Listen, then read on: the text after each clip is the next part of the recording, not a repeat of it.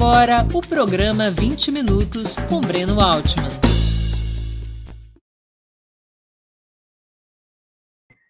Bom dia!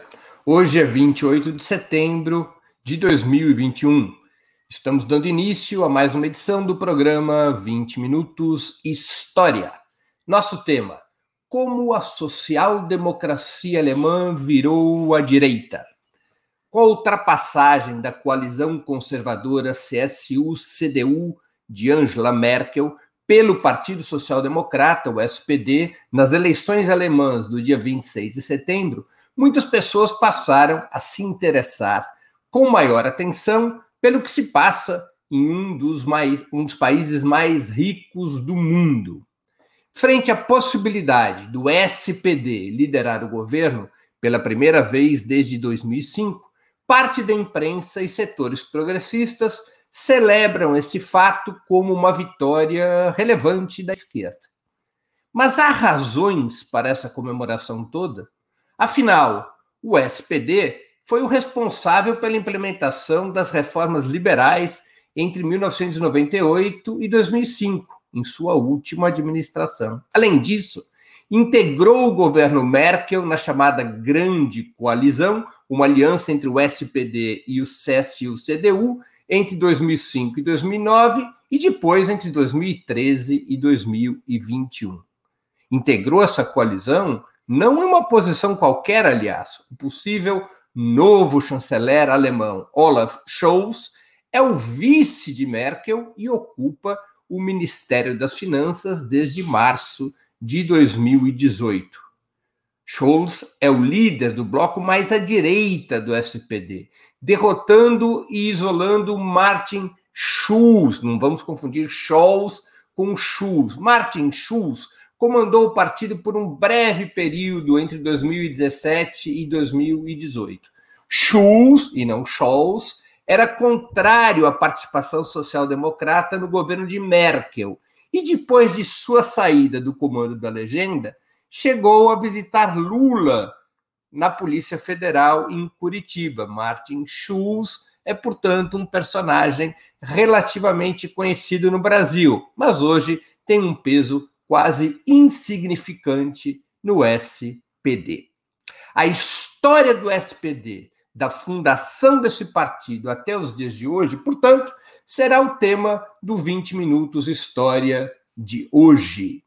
Antes de começar, quero agradecer aos que participarem com comentários e perguntas, especialmente aos que o fizerem contribuindo com o Super Chat ou Super Sticker se tornando membros pagantes do canal de Ópera Mundi no YouTube ou fazendo uma assinatura solidária em nosso site. Ou tudo isso junto e misturado. A imprensa independente, Ópera Mundi, precisam do teu apoio para se sustentar e se desenvolver. Também não se esqueçam, por favor, de dar like e ativar o sininho no YouTube ações importantes para ampliarmos nossa audiência, nosso engajamento e nossa receita publicitária. Vamos ao trabalho. O SPD foi efetivamente fundado em 1875, a partir da fusão de duas organizações. Uma delas era a Associação Geral dos Trabalhadores Alemães, sigla ADAV, ADAV, ADAV em alemão, criada em 1863 e liderada por Ferdinand Lassalle. E o SDAP era a segunda organização que resultou, cuja, que levou à fusão, que resultou no SPD. Essa outra organização, SDAP, era a sigla para Partido Operário Social Democrata, fundado em 1869 por August Bebel e William Liebknecht. Essas duas organizações unificadas dariam origem ao Partido Socialista dos Trabalhadores da Alemanha, SAP, SAP pela sigla, que em 1890 mudaria de nome para Partido Social Democrata da Alemanha, o SPD dos dias de hoje. Quando ocorre a fusão, em 1875, fica clara a existência de duas alas. A DAV de Lassalle respondia a uma orientação mais reformista, sem propor a ruptura com o capitalismo. O SDAP de Bebel e Liebknecht, mais próximo a Karl Marx e Friedrich Engels, defendia um ponto de vista anticapitalista e a construção de um Estado popular. O documento de unificação desses dois grupos, dando origem ao SPD, foi o chamado Programa de Gotha, duramente criticado por Marx em um de seus mais célebres escritos, justamente denominado Crítica ao Programa de Gotha, publicado apenas em 1891, 15 anos após a unificação da ADAV e do SDAP, dando origem ao SPD. Gotha, porque foi a cidade onde ocorreu este congresso de unificação das duas organizações, dando origem ao que seria o SPD. Marx e Engels consideravam o programa do novo partido um sério desvio reformista, escrito com demasiadas concessões ao pensamento de Lassalle, o chefe da, da DAV, bastante influenciado Lassalle pelo liberalismo burguês, segundo Marx. Mas não ficaram Marx e Engels contrários à fusão, pois consideravam que um partido poderoso dos trabalhadores, mesmo com problemas programáticos, era um fato positivo de muito maior relevo do que esses desvios programáticos. De 1878 a 1890, porém, o futuro SPD passaria à ilegalidade, à clandestinidade, por decisão do governo de Otto von Bismarck, utilizando como pretexto duas tentativas de assassinato do imperador Guilherme II.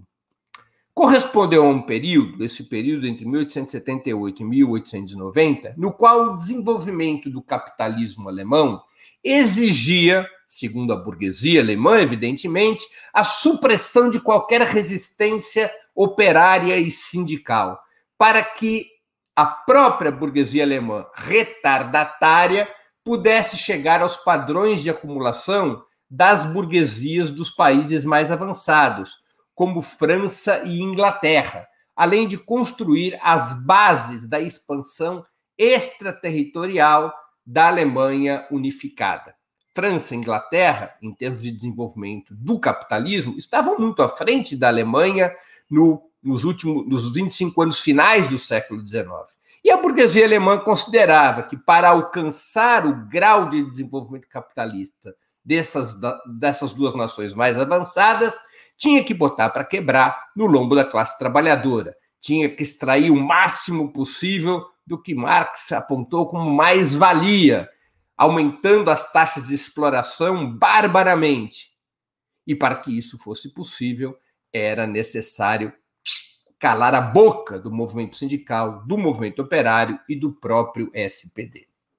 Os sociais-democratas voltariam à legalidade em 1890, com sua ala esquerda fortalecida, portanto, fortalecida aquela ala comandada por Augusto Bebel e William Liebknecht, frente ao setor mais moderado, que perdera influência diante da ofensiva conservadora de Bismarck.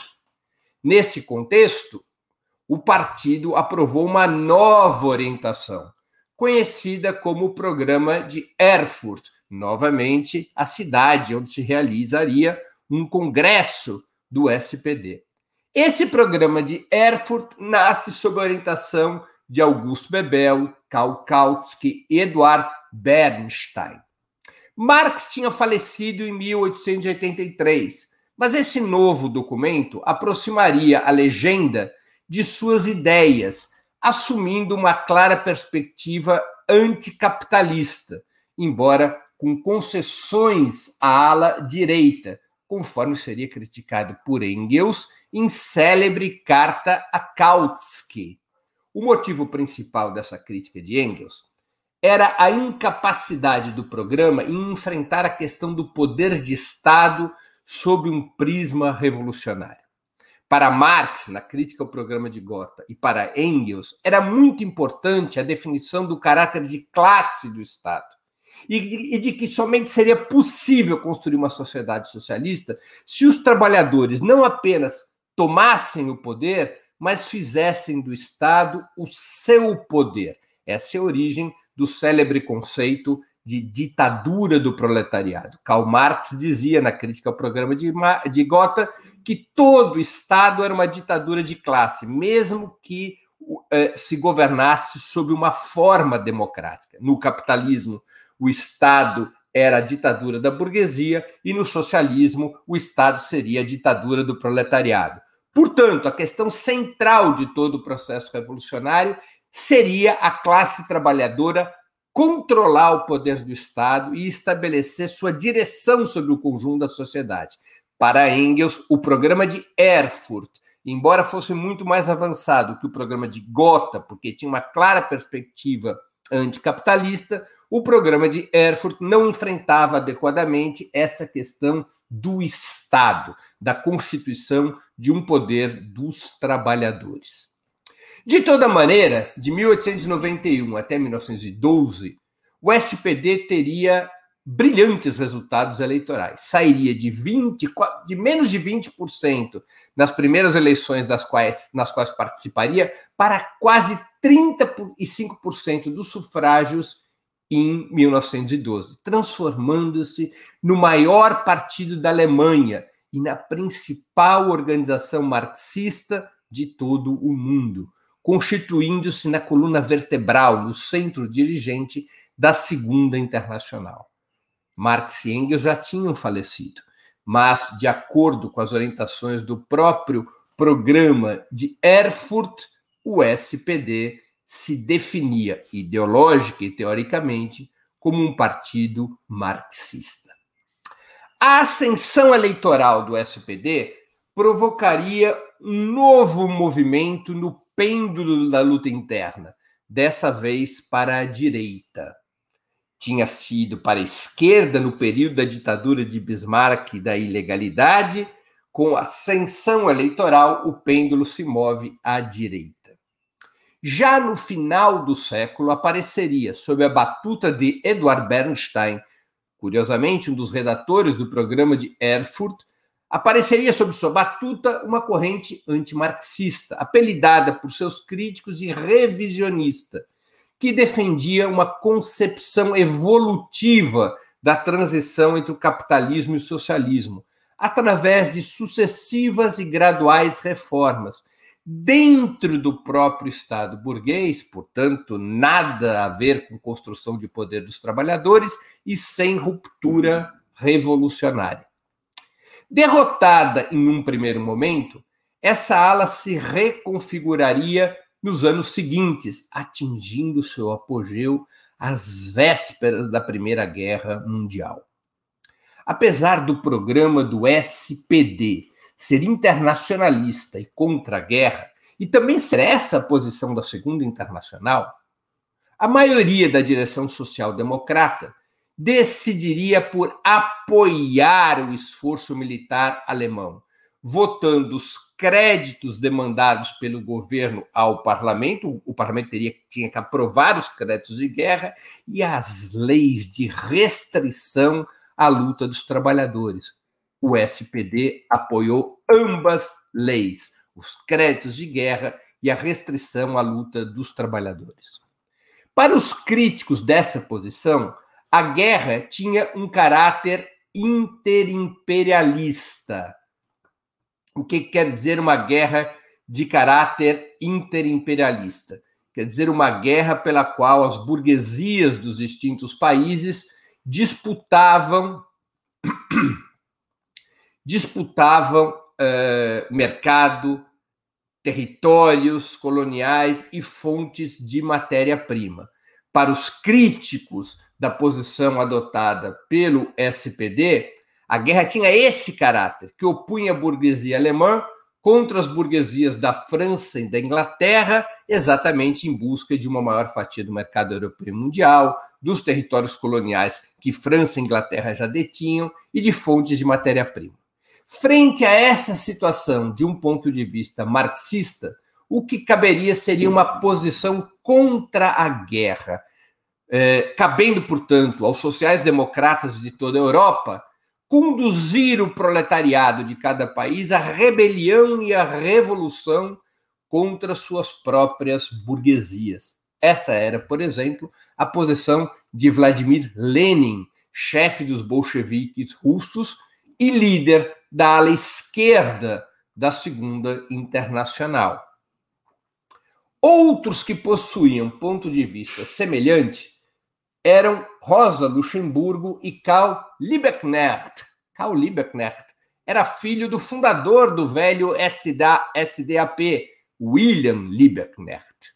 Minoritários no SPD, Rosa e Liebknecht criariam em 1914 a Liga Spartacus, embrião do futuro Partido Comunista da Alemanha, o KPD, fundado em 1919. Karl Liebknecht não apenas era um dirigente do SPD e filho do seu fundador, como também era parlamentar. E ele se recusa a seguir a orientação do partido de votar a favor dos créditos de guerra. Ele vai à votação no parlamento, vota contra os créditos de guerra e a partir dali abre-se uma cisão no SPD que daria origem à Liga Espartacus, a qual se somaria a revolucionária polonesa que atuava na Alemanha, Rosa Luxemburgo, e vários outros quadros revolucionários da social-democracia alemã. Depois dessa primeira cisão, com o desenvolvimento da guerra, um número maior de militantes social-democratas romperia com a direção pró-imperialista do partido. Expulsos, criariam em 1916 o Partido Social Democrata Independente, ao qual se somaria a Liga Espartacus no período de formação. Por um certo período, a Liga Espartacus se somaria ao Partido Social Democrata Independente. Com a vitória da Revolução Russa em 1917, se consolidaria definitivamente a divisão da social-democracia alemã entre uma ala revolucionária depois comunista, encarnada pela Liga Espartacus e pelo Partido Social Democrata Independente, ao menos até uma certa etapa, e uma outra ala reformista, favorável à guerra e favorável à coalizão com setores da própria burguesia alemã. Acabado o conflito militar, com a derrota do Império Alemão e sua bancarrota, seria o SPD a liderar o processo de proclamação da República. Os partidos que compunham os sucessivos governos do Império Alemão estavam completamente desmoralizados. E seria Philipp Scheidemann, um dos dirigentes do SPD, junto com Friedrich Ebert, Friedrich Ebert, Scheidemann seria eh, constituiria o dueto dirigente da social-democracia no primeiro pós-guerra, esses dois conduziriam a proclamação da República. A República seria proclamada no próprio Reichstag, no próprio parlamento, por Philipp Scheidemann, um dos líderes do SPD. Enquanto a Liga Espartacus e seus aliados se lançavam em desencadear no período 1918-1923, um processo que levasse à vitória da Revolução Alemã, inspirada pelo triunfo bolchevique na Rússia, o SPD ocupou a linha de frente na restauração e na reforma do Estado burguês, enfrentando a ferro, fogo e sangue as forças revolucionárias. Foi nesse contexto sob a chancelaria de Friedrich Ebert, chanceler na Alemanha, é como se denomina o posto de primeiro-ministro, pois foi sob o governo de Friedrich Ebert, liderança social-democrata de primeira linha, que acabariam assassinados em janeiro de 1919 Rosa Luxemburgo e Karl Liebknecht. As mãos da social-democracia passavam a estar manchadas pelo sangue desses dois revolucionários. O comando social-democrata estava aliado aos partidos burgueses, ao exército e às milícias reacionárias para enfrentar o movimento revolucionário, embora enfrentando uma série de dissidências internas no próprio SPD. a derrota da Revolução Alemã levaria à consolidação da chamada República de Weimar. A configuração, República de Weimar era o nome que se deu ao período entre 1918 e 1933, do fim da guerra à ascensão do nazismo, que configuraria o Estado alemão como um regime político democrático burguês clássico, de fundamentos liberais, organizando uma economia de mercado na qual as forças sindicais e sociais tinham relativa liberdade para arrancar melhorias e reformas, desde que não ameaçassem a ordem capitalista. Ebert seria o presidente da Alemanha entre 1919 e 1925, sucedido pelo general Paul von Hindenburg entre 1925 e 1934. A República de Weimar teve, portanto, apenas dois presidentes, embora vários gabinetes de governo, alguns dirigidos pelos sociais-democratas, outros por seus aliados.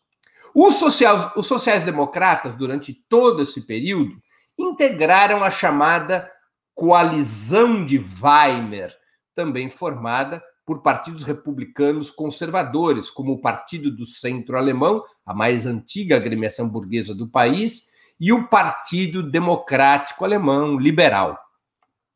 A eleição de Hindenburgo, em 1925, representou uma derrota da coalizão de Weimar, mas seus partidos, os partidos da coalizão de Weimar, esses três grandes partidos da coalizão de Weimar, o SPD, o Partido do Centro Alemão e o Partido Democrático Alemão, eh, voltariam a apoiar, iriam apoiar o velho general, o velho general Hindenburgo, ultraconservador, na reeleição de 1932, diante do notável ascenso do nazismo a partir de 1928. Prestem atenção agora. Esse mesmo general, reeleito em 1932, é quem acabaria por indicar Adolf Hitler como chanceler em 1933. O SPD, junto com, seus, com os dois outros partidos que compunham a coalizão de Weimar, apoiam Hindenburgo, ultraconservador, Hindenburg, em 1932. E Hindenburg, um ano depois, indicaria Hitler como chanceler em 1933. Os sociais-democratas, comprometidos com a coalizão de Weimar, mesmo enfraquecidos, eles vão perdendo força dentro da coalizão, os sociais-democratas se recusavam a fazer uma aliança antinazista com o KPD, o Partido dos Comunistas, que naquele período vinha ganhando muita força preferiram os sociais-democratas se manter associados aos partidos burgueses, inclusive reprimindo duramente os comunistas e os sindicatos sob sua direção, além de assumirem uma clara posição anti-soviética. Os comunistas responderam com uma política sectária, a verdade tem que ser dita, classificando os sociais-democratas como sociais fascistas por sua cumplicidade com a burguesia alemã e com as forças que abririam caminho para o nazismo, a começar pelo próprio Hindenburg.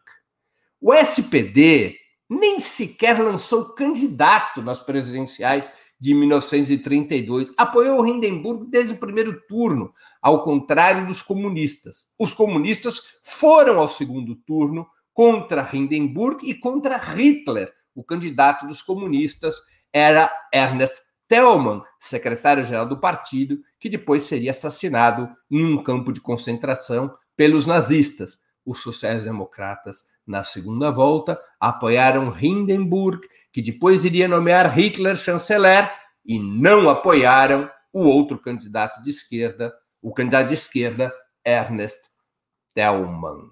Para vermos como a social-democracia tem suas impressões digitais na ascensão do nazismo na Alemanha. Esfrangalhado pela ascensão do nazismo ao poder e pela guerra, o SPD se reerguiria a partir de 1945. Na parte oriental da Alemanha, sob ocupação soviética, comunistas e sociais-democratas se fundiriam em um só partido, o Partido Socialista Unificado, o, o, o SED, SED, SED, essa é a sigla em alemão. Na parte ocidental, o SPD seria reorganizado como um partido atlantista, isso é, favorável à organização do Tratado do Atlântico Norte, a OTAN, braço militar comandado pelos Estados Unidos. Além de ser um partido atlantista, seria um partido defensor da economia social de mercado, termo que nem foi inventado pelo SPD, mas por Adenauer, o representante da, do, do, do, Partido Conservador, para tentar uh, oferecer algo aos trabalhadores alemães. Então, o SPD aparecia como defensor dessa economia social de mercado e de reformas dentro da ordem capitalista, além de cúmplice na repressão aos comunistas, o que incluía a proibição dos comunistas de alcançar cargos públicos e levou até mesmo à proibição da existência do KPD na República Federal da Alemanha. Em um congresso realizado em 1959, o SPD aprovaria o programa de Godesberg, novamente, Bad Godesberg é uma cidade na Alemanha. Através do programa de Godesberg, o SPD renunciaria formalmente ao marxismo e a qualquer perspectiva anticapitalista, além de abandonar seu caráter classista, assumindo o socialismo apenas como um sistema de valores que deveria orientar políticas públicas dentro do Estado burguês e seu sistema econômico, como antes, no início, no final do século XIX, havia recomendado Eduard Bernstein com seu chamado revisionismo do marxismo. O retorno do SPD ao governo ocorreria em 1966, pela primeira vez, 17 anos após a primeira eleição na República Federal da Alemanha. O SPD formaria uma coalizão com a CDU-CSU, com os conservadores, com a democracia cristã, uma coalizão que duraria até 1969, quando o SPD ganharia as eleições e teria seu mais longo período de governo, até 1982. Primeiro com Willy Brandt e depois com Helmut Schmidt na chancelaria. Nesse período, ocorreria o maior fortalecimento do estado de bem-estar social, com reformas que, tornaram que se tornaram possíveis por três fatores: o temor frente ao campo soviético, a força do sindicalismo alemão, representada pelo SPD, e a expansão imperialista da economia do país, que já estava em curso desde a reconstrução nacional nos anos 50. O SPD representou, então, um pacto com a burguesia alemã e a ordem mundial imperialista, pela qual a rota de acumulação capitalista no país passaria pela ampliação do mercado interno, através da expansão de salários e direitos, um peso crescente do Estado, especialmente para investir em tecnologia e inovação, e garantias internacionais para a retomada de espaço mundial das corporações germânicas. Em troca, o SPD trataria de neutralizar o movimento operário sindical, trataria de impedir que o movimento operário sindical na Alemanha tivesse tanto a força quanto a contundência que viria a apresentar na França e na Itália, por exemplo além de, além de defender de forma irrevogável a adesão à OTAN e aos interesses geopolíticos dos Estados Unidos na Europa. Esse longo período social-democrata acabaria em 1982, quando os custos de expansão do mercado interno começaram a afetar a rentabilidade do capital. E vocês sabem que a burguesia não aceita que se afete a rentabilidade do capital. Abalando as taxas de crescimento e emprego, além de empurrarem empresas alemãs para outras nações. Era um processo que vinha atravessando também outras nações capitalistas, como a Inglaterra e mesmo os Estados Unidos. É, havia uma queda de rentabilidade, de produtividade do capitalismo. E a maneira pela qual a burguesia vai decidindo enfrentar essa queda de rentabilidade foi atacar os direitos dos trabalhadores, reduzir os serviços públicos, privatizar para poder diminuir impostos e assim por diante. É quando a onda neoliberal vai emergindo. Nesse contexto de enfraquecimento da economia alemã, o SPD perderia as eleições em 1982 para Helmut Kohl, da CSU-CDU, mesmo partido de Angela Merkel. Kohl governaria entre 1982 e 1998. São 16 anos de governo Kohl, um pouquinho mais que Merkel. Merkel, se ficar agora até dezembro, deverá bater o recorde de Kohl. Kohl implementou uma forte agenda neoliberal para reduzir direitos e salários, além de impulsionar um forte programa privatista. Kohl também foi o governo responsável pela unificação da Alemanha depois do colapso do campo soviético.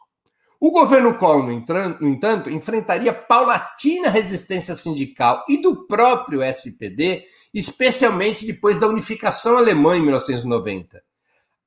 Além de enfrentar uma resistência importante do SPD no movimento sindical, assistiria à emergência com alguma força dos verdes, com a sua agenda ambiental.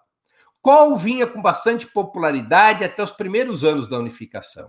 Mas após isso, ele adota uma política de fortíssima austeridade fiscal para recompor os custos da unificação.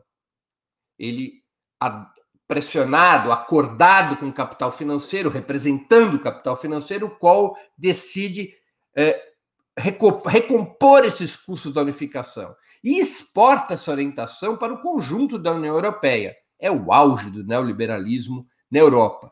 As consequências desse, dessa recomposição dos custos, o corte de custos para recompor os gastos com a unificação, as consequências seriam imediatamente vistas, com um declínio dos serviços públicos, redução de direitos e assim por diante. Isso acarretaria uma forte queda da popularidade de Helmut Kohl.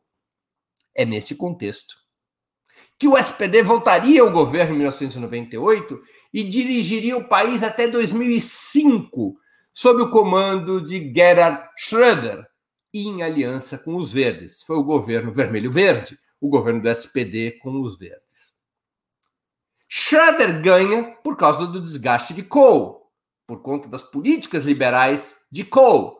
Mas Schröder, ao assumir o governo, e liderando a ala direita da social-democracia, Scheder abandonaria o programa Brandt-Schmidt, aquele programa é, keynesiano praticado pela social-democracia alemã entre 1972, entre 1969 e 1982. E iria Schroeder além do próprio Kohl na implementação do programa neoliberal. Schroeder afirmava que seu principal compromisso era com o crescimento da economia alemã e não com a distribuição de renda e riqueza. E adotou várias medidas de desmonte do Estado de, de bem-estar, de redução dos direitos trabalhistas, de diminuição das aposentadorias, de redução dos impostos corporativos, beneficiando as grandes empresas e os mais ricos, de privatização e desregulamentação da economia. Se nós formos ver com rigor, Schroeder aplicou reformas liberais mais duras que a de Kohl e mais duras do que viria a aplicar Angela Merkel. Quem desmonta o core, o núcleo duro de direitos de, de trabalhistas e de aposentadoria da classe trabalhadora alemã, quem desmonta esse, esse, esse núcleo consolidado no período Brandt-Schmidt é o governo social-democrata de Gerhard Schröder. Com as medidas de Schröder, cresceu o desemprego e cresceu a pobreza. Isso e, e, o crescimento do desemprego e da pobreza levou à derrota do SPD e à própria divisão do partido. As políticas de Schröder, especialmente na parte oriental da Alemanha, provocou greves, lutas dos trabalhadores, foram perdas muito importantes. E isso acarretou o desgaste do SPD e sua derrota em 2005. Além de levar a derrota do SPD, provocou uma divisão no partido. O antigo líder da legenda, que era da ala esquerda, contrária a Schröder, chamava-se ele Oscar Lafontaine. Eh, esse antigo líder da legenda conduziria, lideraria a formação de uma nova organização, que iria se fundir com o PDS. O PDS era a sigla, era o novo nome do antigo SED, do antigo Partido Socialista Unificado da Alemanha Democrática. O PDS, com muita força na, na, no que era a região da antiga Alemanha Oriental, o PDS se fundiria com a organização liderada por Oscar Lafontaine e criariam o Die Linke, a esquerda, que é o partido de esquerda da Alemanha hoje, como o próprio nome diz. É uma fusão do, do, do antigo Partido dos Comunistas da Alemanha Democrática com a ala esquerda do SPD, que rompe com Schroeder, porque Schroeder, Schroeder leva o SPD a se alinhar com o programa neoliberal. Os dois grandes partidos do pós-guerra, após 2005, o SPD e o CDU-SU, perderiam paulatinamente o monopólio eleitoral por, por conta desses sucessivos desgastes na aplicação da política neoliberal. Haver, ocorreria uma maior fragmentação do quadro partidário, assistindo o crescimento de outras forças, à direita e à esquerda. Nessa situação, nesse cenário, nas eleições de 2005, nenhum dos grandes partidos tinha força para governar sozinho. O SPD poderia ter formado uma coalizão de esquerda com o Link e os Verdes, Caso o SPD tivesse formado uma coalizão com o Link e os Verdes, ele teria 52% da, dos assentos no parlamento alemão e poderia ter mudado a história do país, rompendo com a política neoliberal. Mas o SPD já estava capturado pelo programa neoliberal, pela lógica neoliberal. E o que fez o SPD? aceitou constituir uma aliança com seus supostos adversários, CDU, CSU, novamente uma grande coalizão, como é chamado toda vez que SPD mais CDU, CSU se juntam no mesmo governo. Essa coalizão duraria de 2005 até 2009. A base comum era a adesão ao programa neoliberal, com atenuantes sociais, adesão comandada pelo setor de Schroeder, setor esse ao qual se vincula o possível novo chanceler da Alemanha, Olaf Scholz. Chamada de grande coalizão, como eu já disse, esse acordo foi interrompido entre 2009 e 2013, mas retomado neste ano de 2013 por mais oito anos ou seja, de 2005 até 2021, nesses 16 anos em que Merkel, do Partido Democrata Cristão, desse partido CDU-CSU, do Bloco Conservador, nesses 16 anos em que Angela Merkel governa a Alemanha, em é, 12 desses 16 anos, em quase 13 desses 16 anos, o SPD, a social-democracia, governou junto. As diferenças entre CDU e CSU, pós-Schroeder, e o SPD, as diferenças entre os conservadores e sociais-democratas após Schroeder, passaram a ser muito pequenas, ainda que haja correntes mais à esquerda entre os sociais-democratas, atualmente bastante minoritárias e isoladas. Entre os dois grandes partidos se estabeleceu um pacto ao centro para desidratar ameaças à direita com a extremista FD, AFD, e a esquerda com o Link, criando um modelo de neoliberalismo atenuado, com programas compensatórios. Na Alemanha, o neoliberalismo não adquiriu sua faceta radical, por exemplo, como ocorreu na Itália, ou como os próprios alemães impuseram à Grécia e a outros países. Foi um neoliberalismo atenuado, com mecanismos de compensação para preservar a grande coalizão e impedir que a política alemã se movesse pelas pontas, como viria a ocorrer em outros países. Nada indica que esse cenário a curto prazo possa mudar, enquanto a economia alemã puder usufruir de uma taxa relativamente importante de crescimento, ainda que a concentração de renda e riqueza esteja em evidente escalada.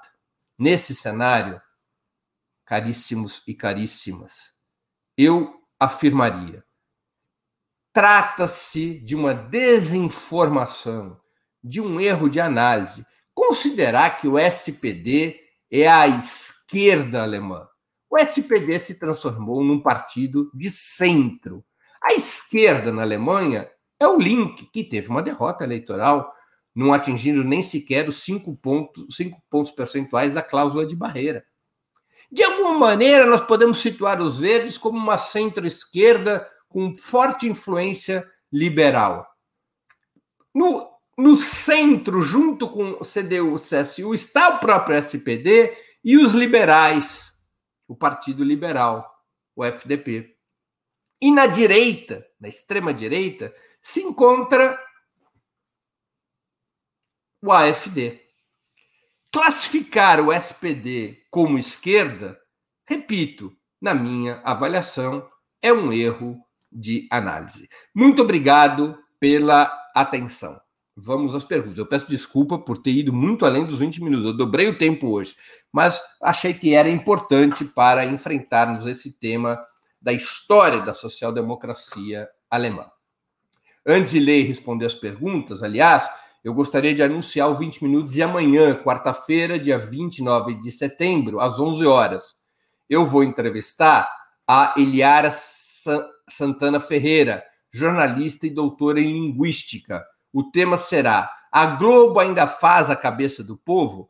É uma conversa que eu tenho certeza que será muito interessante sobre um tema vital: qual é a influência dos grandes meios de comunicação, em especial uh, da Rede Globo, na formação da opinião pública. Não perca, amanhã às 11 horas da manhã, entrevista com Eliara Santana Ferreira.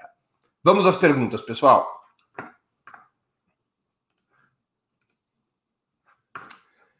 Uh, Décio Kerr Marques. A Alemanha manteve as terras sem reforma agrária ampliou a, expro, a expropriação e a exploração dos trabalhadores. Quais as consequências para a formação social? E o próprio Décio Kerr Marques pergunta: a social-democracia alemã identifica-se com o PT porque não luta pela estatização dos meios de produção, ou seja, não são revolucionários? Isso? Olha, é, eu acho, Décio, que a comparação entre o PT e o SPD não é apropriada sob qualquer perspectiva. Primeiro, que são países muito diferentes. É muito difícil você comparar um país da periferia do sistema capitalista com um país que está no centro do sistema. É? São situações muito distintas para compararmos. Não, é, é, são muitas as dificuldades de fazer essa comparação. Segundo, a social-democracia alemã pela história que eu busquei apresentar aqui na minha exposição, ela tem um consistente movimento ao longo do tempo, ao menos depois de, dois, de 1912, 1914, um consistente movimento de deslocamento uh, à direita. Tá? O giro à direita da social-democracia alemã não é recente, é um processo longo, acidentado, irregular, pela qual a social-democracia alemã se transformou num dos partidos da burguesia alemã. A burguesia alemã tem dois partidos. Um partido que dialoga diretamente com os setores burgueses e os setores médios, e outro partido que, embora tenha poderosas ramificações sindicais, corresponde a um dos instrumentos do sistema político burguês do país.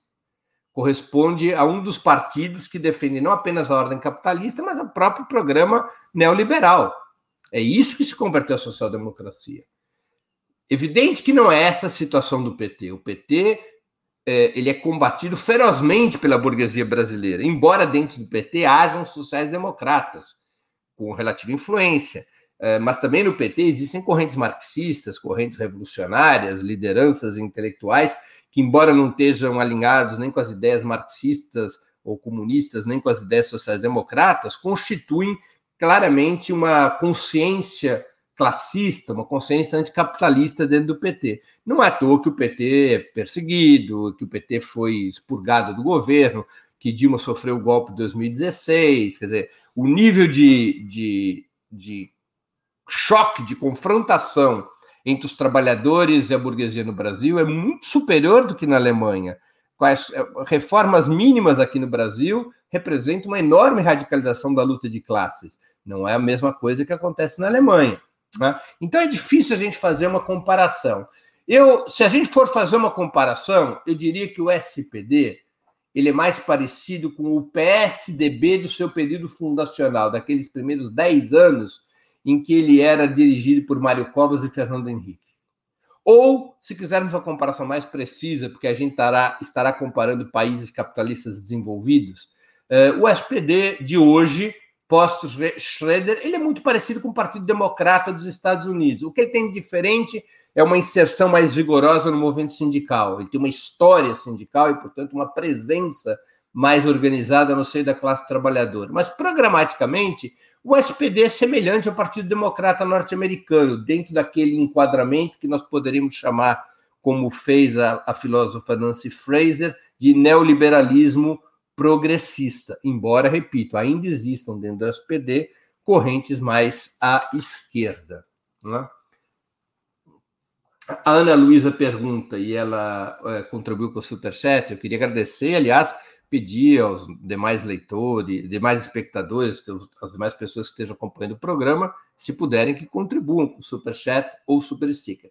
Ana Luísa pergunta, é, possibilidades de apoio da Alemanha em 22 será não, não, não, não vejo essa possibilidade, Ana. A política do SPD ela nunca foi de, é de baixo grau de, de interferência é, nos temas políticos de outros países. Aliás, as vezes em que o SPD interferiu foi contra a esquerda, não é? Ou seja, o SPD ele tenta usa política internacional sempre ou quase sempre, pelo menos nos últimos 20 anos, para balizar suas relações com os Estados Unidos com exceções. O SPD foi contra a guerra no Iraque em 2003, mas ele tem uma postura, por exemplo, em relação a, Cuba e Venezuela que é ruim, a uma posição muito próxima dos Estados Unidos. Eu não vejo o SPD se imiscuindo, se envolvendo nos assuntos brasileiros, ainda mais assumindo eventualmente uma posição de, de algum grau de conflito com os Estados Unidos. Não creio que, que, que tenha alguma influência. É? Pessoal, temos mais alguma questão aqui? É... O Tarkov, de Animator, ele, ele, retoma a ideia de que o PT é, é detestado pela burguesia, mas é um partido social-democrata. Eu acho, claro que seria tema de um outro programa, mas eu acho, é, Tarkov, que não se aplica esse conceito de social-democrata ao PT. O PT é um outro tipo de partido. Evidente que o PT não é um partido marxista ou não é um partido é, revolucionário. Mas o PT ele tem uma outra história, uma história muito peculiar. De todos os partidos do mundo, pelo menos aqueles que eu conheço, talvez aquele que mais se assemelha ao PT seja o Partido Trabalhista Inglês. O PT é um partido movimento, ou seja, ele é um partido que expressa de uma maneira muito orgânica o que é sua, sua, sua base fundamental, que é o sindicalismo. Embora ele não tenha os mecanismos formais de atuação dos sindicatos dentro do partido, como tem o Partido Trabalhista Inglês, o PT ele, ele é simultaneamente um partido movimento e um partido frente, e ele preserva isso, ele preserva na sua cultura interna e no seu programa, ele preserva é, certas perspectivas, as quais o SPD renunciou já há muitos anos, não é? Perspectiva anticapitalista, perspectiva socialista. A gente pode questionar qual é a, a, a, a real convicção dessa perspectiva, mas o PT nunca fez o congresso de Bad Godesberg, ou seja, o PT nunca abandonou a perspectiva socialista ou a perspectiva anticapitalista, e o PT, pelo seu papel real na vida política do país, ele representa uma confrontação, a, confrontação real, na minha opinião, com seus erros e problemas, a confrontação real da classe trabalhadora contra a burguesia brasileira. Né? Nós temos que nos lembrar que nós somos num país na periferia do sistema. É, portanto, o, as categorias com as quais a gente trabalha não podem ser as mesmas da Europa. Isso é o que eu chamaria atenção. Embora eu acho que na sua afirmação, é, é, Tarkov, tenha, esteja embutida uma sugestão que eu vou buscar tratar em algum momento nas próximas semanas. Que é essa discussão. O PT é um partido social-democrata? Que é uma boa discussão. É uma boa discussão. Né? E uma discussão relevante no cenário é, internacional de hoje. É, vamos ver aqui se temos. É, bom, tem um outro comentário do Caju 10 José. O PT tem dentro dele duas grandes correntes. A primeira é eleitoral, a segunda marchando pela via revolucionária. Essa já existe. Assim estou percebendo o seu movimento presente. É um comentário respeitável e que também caberia uma discussão que não é propriamente sobre a social-democracia alemã. Pessoal, como nós não temos mais perguntas, eu, uh, eu vou dar por encerrada a exposição de hoje. Queria agradecer a audiência, especialmente aqueles que contribuíram com super, super chat, super sticker. Peço de novo desculpas por ter me alongado demasiado na exposição original. Uh, e nós voltamos nos, a nos ver amanhã, às 11 horas da manhã. Amanhã é quarta-feira, dia 29 de setembro. Às 11 horas da manhã voltaremos a nos ver uh, no 20 Minutos entrevista com Eliara Santana. A Globo ainda faz a cabeça do povo? Até lá, obrigado pela audiência, um grande abraço. Para assistir novamente esse programa e a outras edições dos programas 20 Minutos, se inscreva no canal do Opera Mundi no YouTube. Curta e compartilhe nossos vídeos, deixe seus comentários. O jornalismo de Opera Mundi é mantido com o seu apoio. Faça uma assinatura solidária em www.operamundi.com.br. Com um pequeno valor mensal, você nos ajuda no desenvolvimento de um jornalismo independente e de qualidade. Obrigado pela audiência e até a próxima.